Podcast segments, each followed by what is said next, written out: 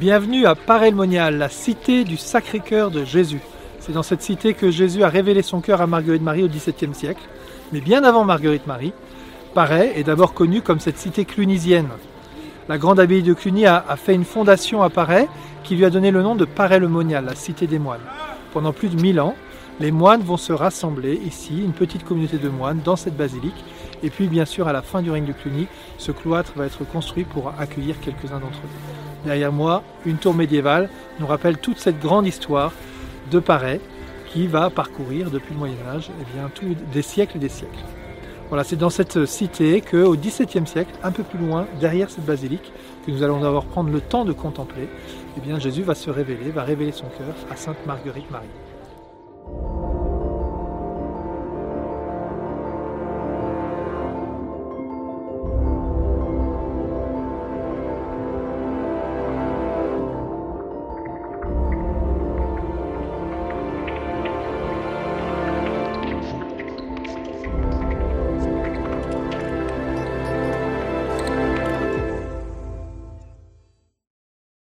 Sommes maintenant devant la chapelle des apparitions à Paray-le-Monial. C'est le monastère de la Visitation. C'est là que Marguerite Marie va rentrer. Elle va vivre toute sa vie dans le monastère de la Visitation.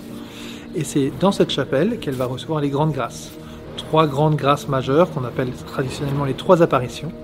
La première a lieu le 27 décembre, le jour de la Saint-Jean, d'ici bien-aimé. Elle va reposer longuement sur la poitrine alors qu'elle vient prendre un temps de prière devant le tabernacle. La deuxième grâce que vous reverrez sur la fresque avec cette représentation de Jésus qui présente ses cinq plaies, et de chacune des plaies sort une fournaise ardente. C'est là qu'elle va, comme Jean au pied de la croix, euh, comprendre ce qui habite un peu plus les sentiments du cœur de Jésus, ce qui habite son cœur, son désir de sauver tous les hommes. Elle va rentrer dans une réponse d'amour pour Jésus, puis aussi dans une intercession qu'on retrouvera plus tard chez Faustine, aussi chez les enfants de Fatima, ce qu'on appelle la réparation. Elle va rentrer dans cette intercession pour les âmes, pour les pécheurs. Dernière apparition, on peut la visualiser derrière la chasse de Sainte Marguerite Marie, vous verrez ses reliques qui ne sont pas, son corps, c'est un mannequin de cire, mais sous ce mannequin de cire sont posées les reliques de Marguerite Marie. Derrière, vous avez un cœur enflammé, la croix dessus, entouré d'une couronne d'épines. C'est peut-être là que, avec cette image-là, que Jésus se présente à elle dans la dernière grande révélation et lui dit Voici ce cœur qui a tant aimé les hommes, qui n'a rien épargné jusqu'à montrer son amour. C'est là qu'il va lui demander de, d'instituer une nouvelle fête dans l'église, la fête du Sacré-Cœur. Voilà, donc ce lieu, c'est vraiment le cœur du sanctuaire.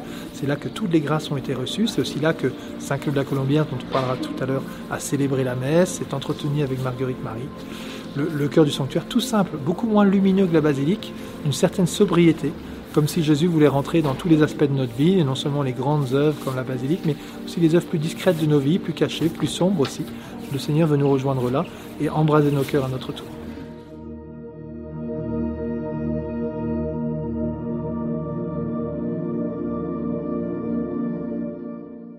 Nous sommes devant la chapelle Saint-Claude de la Colombière, le père spirituel de Marguerite Marie, que Jésus a défini comme désigné comme son fidèle serviteur et son parfait ami.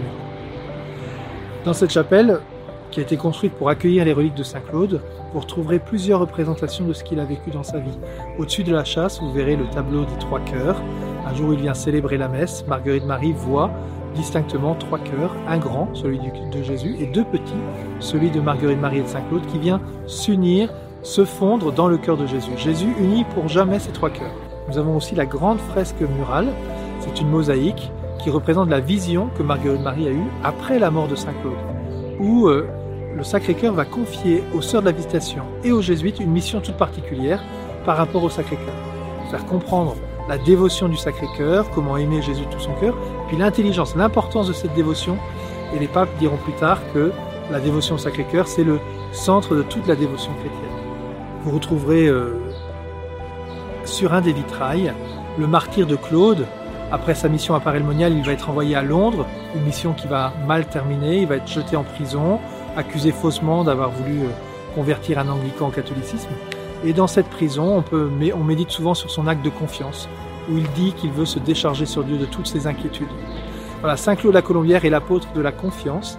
Il est comme celui qui va intégrer le message du Sacré-Cœur et nous le redonner avec ces grands mots, hein, la confiance, l'amitié avec Jésus. Ah, voilà, faire grandir dans notre soif de nous laisser saisir nous aussi par l'amour du cœur de Jésus.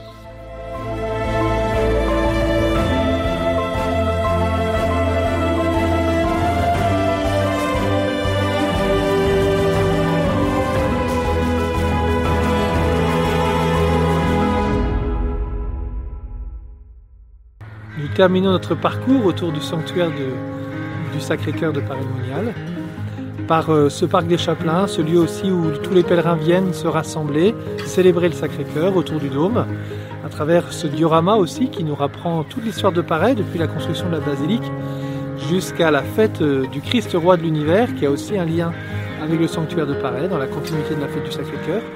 Nous sommes euh, attenants au mur qui sépare le parc du parc des Sœurs de la Visitation. Nous sommes attenants au monastère de la Visitation et bien sûr le centre de pèlerinage et tous ces lieux pour pouvoir vous accueillir toute l'année.